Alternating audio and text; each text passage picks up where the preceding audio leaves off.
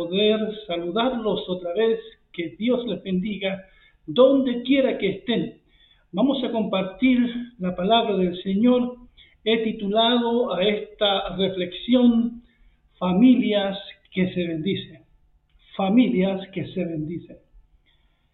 Nunca estará fuera de lugar y de tiempo un Dios te bendiga un saludo como ese, porque realmente lo que muchas personas necesitan es la bendición de Dios. Pero también somos llamados a bendecirnos unos a otros y de eso quiero hablar en esta ocasión, de expresarnos palabras de bendición, especialmente en el seno de nuestras familias. Hay un relato interesante en Génesis 27, 30 al 38 y que parte de este capítulo fue leído de antes. Es la ocasión en que un anciano padre llamado Isaac bendice a sus hijos. Cuando ya había bendecido al menor con la mayor bendición sin ser este el primogénito, bendice al mayor, a Esaú, que desesperadamente se lo pide después de haber él despreciado esa bendición, la bendición de la primogenitura. Y eso le costó muy caro a Esaú. La Biblia dice, dice en Hebreos 12, 16 al 17, que no haya entre ustedes ningún libertino ni profano como Esaú, que por una sola comida vendió su primogenitura. Ya ustedes saben que después, aunque deseaba heredar la bendición, fue rechazado y no tuvo ya la oportunidad de, arrepentirse, aun cuando con lágrimas buscó la bendición. Qué triste, ¿verdad? Y Esaú ya era un hombre, un hombre fuerte, un cazador, un labrador de la tierra. Pero vemos que aquí llora como un niño, arrepentido de una decisión que había tomado y que le costó lágrimas. Aprendamos juntos de este relato. Todos y todas deseamos la bendición de nuestros padres, hermanos y hermanas. En algo nos parecemos a Esaú. Buscamos desde niño la aprobación de nuestros padres, maestros, colegas, de quienes trabajan con nosotros. Nos falta el, niño que le dice a su papá, papá, mira la nota que me saqué en el colegio intentando lograr su aceptación o aprobación. ¿Cómo lo hice? Lo hice bien, ¿verdad? O preguntamos, ¿cómo me veo? Son todas preguntas que buscan un elogio, una afirmación, una bendición. Y todos, de una u otra manera, buscamos aceptación y bendición. Esaú era un diestro cazador. Me lo imagino llegar del campo, ¿verdad? Y mostrar a su padre lo que había cazado. Mira, papá, lo que casé hoy y cocinarlo para su papá. Y de esta manera lograba la aprobación y el elogio de su padre. La bendición son palabras que expresan aprecio, confianza y reconocimiento por una persona específica. En el Antiguo Testamento era un intercambio que otorgaba beneficios espirituales y materiales al que lo recibía. No era a cambio de un logro, sino por el sencillo hecho de ser hijo o hija. Esta bendición se daba a lo largo de la vida, pero en un momento especial en que la familia se reunía, el padre entonces bendecía a sus hijos especialmente al mayor, aunque todos igualmente eran bendecidos. Esta ceremonia se daba cuando el hijo era un adolescente, un niño, Era un momento de mucha alegría para toda la familia. Se practicaba mucho este acto de bendición. La Biblia dice que nuestro Dios es un Dios también que bendice. La Biblia dice que Dios bendijo a Abraham con las palabras y le dijo, te bendeciré y serás bendición y en ti serán benditas todas las familias de la tierra. Después Abraham bendice a su hijo Isaac. Isaac bendice después a su hijo Jacob. Y Jacob bendijo a sus doce hijos y nietos. La Biblia dice que Jesús, nuestro Señor, también bendecía a los niños que le eran traídos. Una práctica que se ve mucho en la Biblia. Es posible que alguien que esté escuchando nunca haya recibido o escuchado una bendición de sus padres o de alguien con el cual vivió o se crió. Al contrario, algunos solo han sabido posiblemente de maldiciones, aunque parezca exagerado decirlo, porque sus progenitores solo supieron de eso también pero cada uno de nosotros puede cortar con todas esas cadenas y recuerdos dolorosos en el nombre de Jesucristo. Cuando conocemos el amor de Dios, cuando entendemos que Cristo murió para bendecirnos, podemos también empezar a bendecir a otros, empezando por nuestras propias familias. Cuando entendemos que no estamos llamados a devolver mal por mal, ni maldición por maldición, sino por el contrario. Somos llamados a bendecir, sabiendo, dice la palabra de Dios, que fuimos llamados para heredar bendición. Quiero que observemos aquí a Isaac, porque podemos aprender cómo comunicar de alguna forma esa bendición a nuestros seres queridos que tanto la necesitan, al interior de nuestras familias. Una de las cosas que podemos aprender aquí es a ser más de piel, a no evitar el contacto físico con nuestros seres, queridos. Allí en Génesis 27, 26 y 27 dice, entonces Isaac le dijo, ahora Hijo mío, acércate y dame un beso. Jacob se acercó y lo besó. Cuando Isaac percibió el olor de su ropa, lo bendijo así. Fíjense en el aroma de mi hijo. Es como el aroma del campo que el Señor ha bendecido. Qué lindo, ¿verdad? Que un, padre puede hacer eso con su hijo. Besarlo, y el hijo besar a, su anciano padre, no tener vergüenza de expresarle de esta manera su cariño.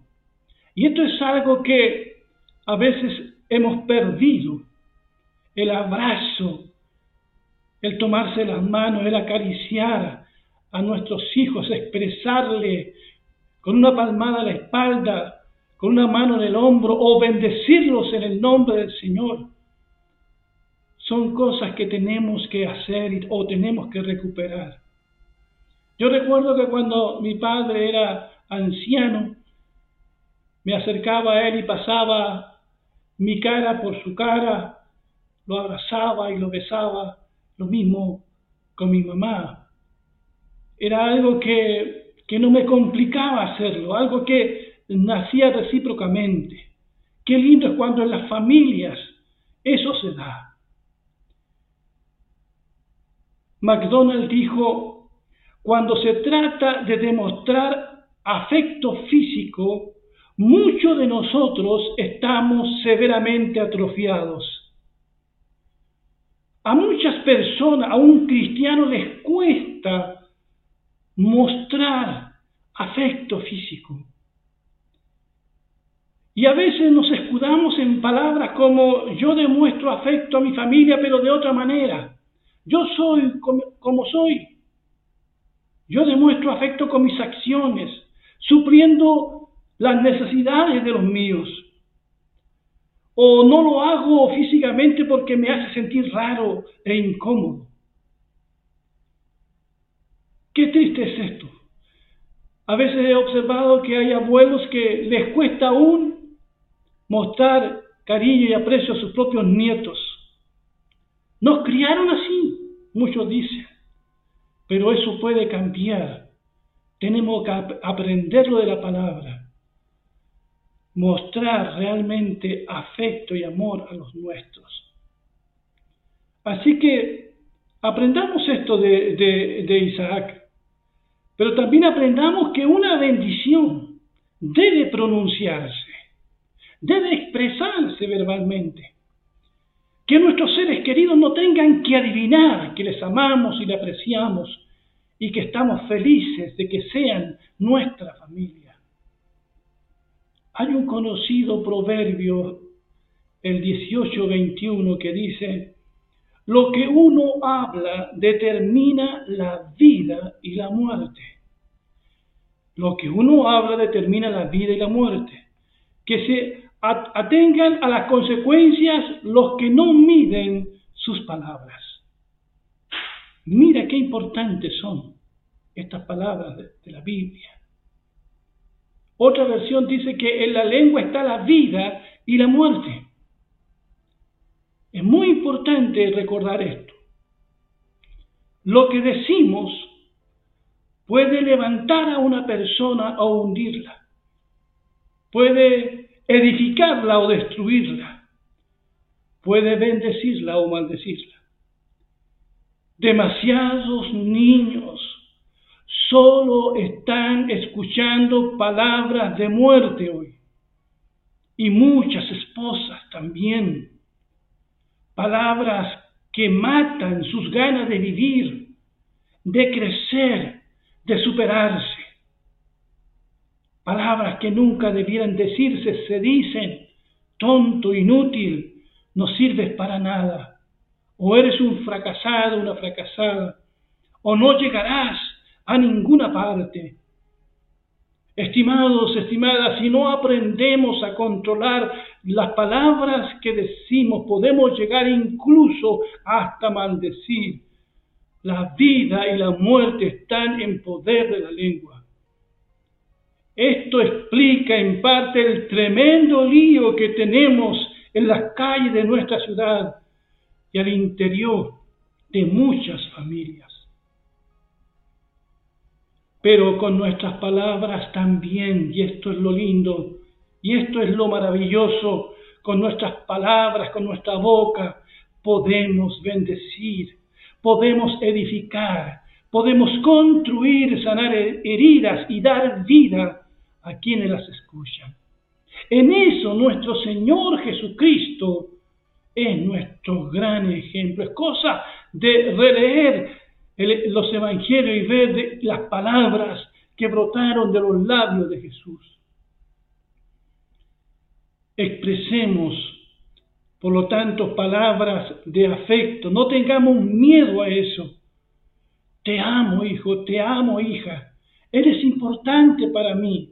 Eres mi hijo, eres mi hija. Eres mi amado esposo, mi amada esposa. Te quiero, papá. Te amo, mamá. Bendigámonos los unos a los otros. Expresemos también cuando sea necesario palabras de reconciliación, palabras de perdón. La Biblia dice que no hay nadie justo, ni uno solo. Eso significa que todos herimos con nuestras palabras y nuestras acciones alguna vez, o somos también heridos por otros y por lo tanto hemos de expresar palabras de perdón y reconciliación continuamente.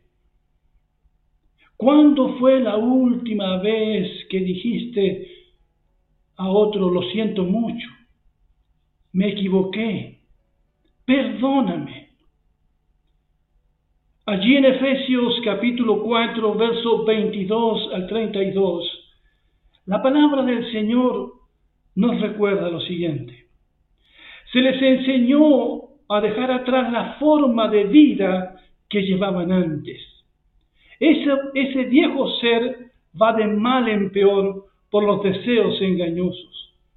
Aprendieron a renovar su forma de pensar por medio del Espíritu y a revestirse del nuevo ser que Dios creó a su imagen para que practique la justicia y la santidad por saber la verdad. Así que dejen las mentiras y díganse siempre la verdad unos a otros, porque todos formamos parte del mismo cuerpo.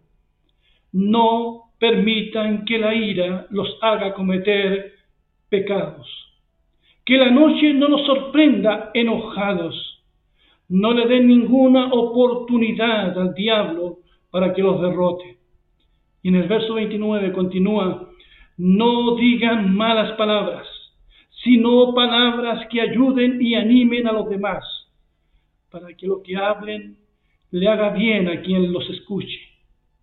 No hagan poner triste al Espíritu Santo, quien es la garantía para su completa liberación en el día señalado. Quítense de ustedes toda amargura, ira y enojo, gritos, calumnias y malicia sean amables y considerados unos con otros y perdónense como Dios los ha perdonado a través de Cristo. Qué preciosa palabra que somos llamados a practicar, porque la palabra no es solo para oírla, es para hacerla. Y repito lo que dice el verso 26, no permitan que la ira los haga cometer pecados, que la noche no los sorprenda enojados, no le den ninguna oportunidad al diablo para que los derrote.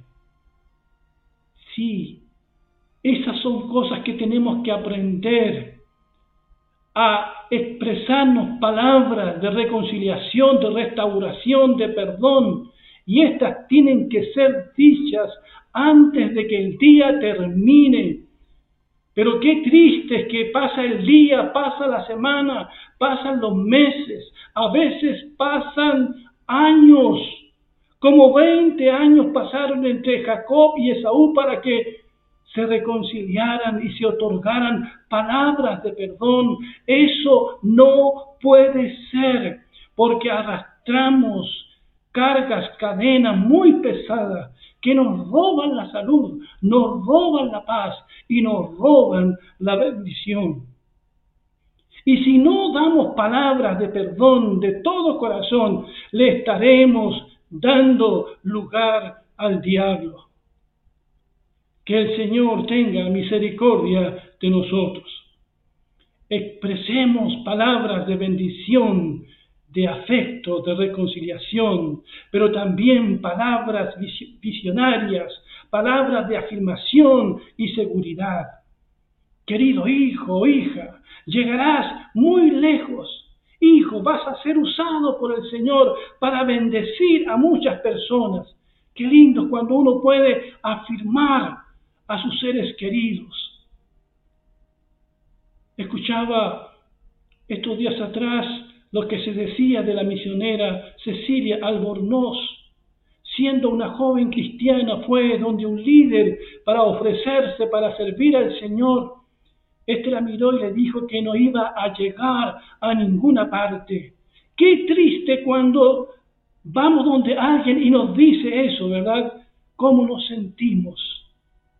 Pero ella siguió adelante y fue lo que fue hasta que el Señor la llevó a su presencia el año pasado. Palabras de afirmación, palabras de visión. Aún nuestro Señor Jesucristo, sin necesitarlo como nosotros, escuchó palabras que confirmaron su identidad cuando iba a iniciar su ministerio público. Ustedes recordarán que cuando el Señor se bautizaba en el río Jordán, se escuchó una voz del cielo que decía, Tú eres mi Hijo amado, en quien me agrado, en quien tengo complacencia. Era el Padre sintiéndose de alguna manera eh, pleno, agradado con su Hijo Jesucristo. Qué hermoso sería si nosotros pudiésemos repetir estas palabras a nuestras familias. Tú eres mi hijo amado, tú eres mi hija amada, en ti me alegro, en ti tengo mi complacencia, tú eres mi esposa amada, mi esposo amado. Que así sea, recuperemos esto en el nombre del Señor. Para terminar esta reflexión, volvamos al relato del Génesis, cuando Isaac bendice a Jacob. Dice Génesis 27, 26 al 28. Después su papá Isaac le dijo, acércate y dame un beso, hijo mío. Cuando se acercó y le dio un beso, Isaac le olió la ropa y lo bendijo. Isaac dijo, miren, el olor, el olor de mi hijo es como el olor de un campo que el Señor ha bendecido. Que el Dios te dé mucho rocío del cielo, campos fértiles y abundancia de cosechas y vinos. Qué hermosa bendición de un padre a un hijo. En el centro de la bendición del padre a su hijo hay palabras aquí que comunican amor, bendición, afecto, admiración.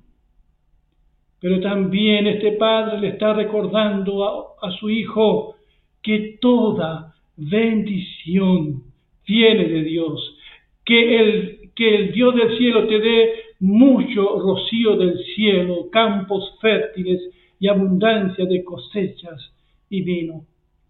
Esto nos recuerda las palabras de Santiago en el capítulo 1, verso 17, cuando dice que toda bendición viene de lo alto, viene de nuestro Padre Celestial. Amigos, amigas, hermanos y hermanas, amada iglesia, practiquemos la enseñanza de hoy, bendigámonos unos a otros, empezando por nuestras familias. Que seamos eso, familias que se bendicen. ¿Qué podría pasar si esto no se da? Nuestros hijos, nuestras hijas buscarán la aprobación y la bendición en otra parte y sufrirán mucho o se alejarán de nosotros. Nos tendrán hasta miedo o posiblemente serán dominados por la ira y el resentimiento, cosa que se ve mucho hoy. ¿Cuánto dolor podríamos evitarnos si practicáramos la palabra del Señor?